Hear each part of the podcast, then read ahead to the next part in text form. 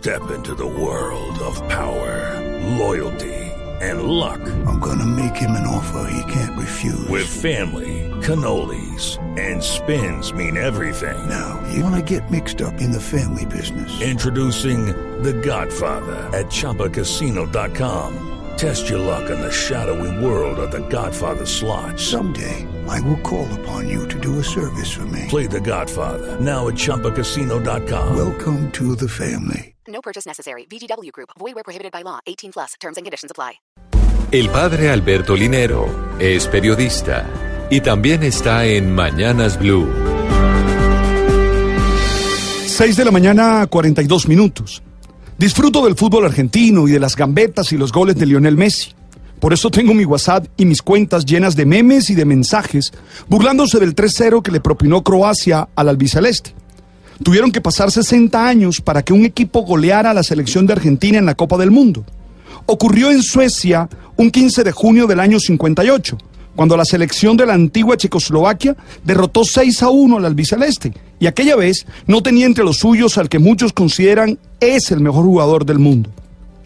En las redes sociales, ese tribunal en el que no existe la inocencia y a nadie se le perdona la más mínima distancia frente a las expectativas de los demás, ya fue incinerado el equipo de San Paoli con críticas, insultos y memes.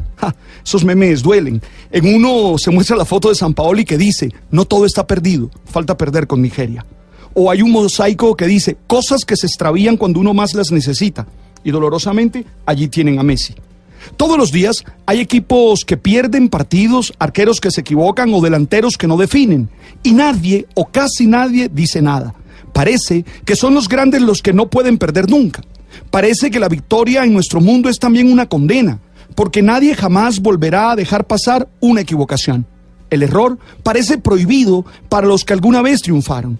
Sin embargo, en la vida diaria, en la vida de los seres humanos, hay derrota y hay fracaso. Nadie logra que todas las cosas salgan exactamente como las quiera.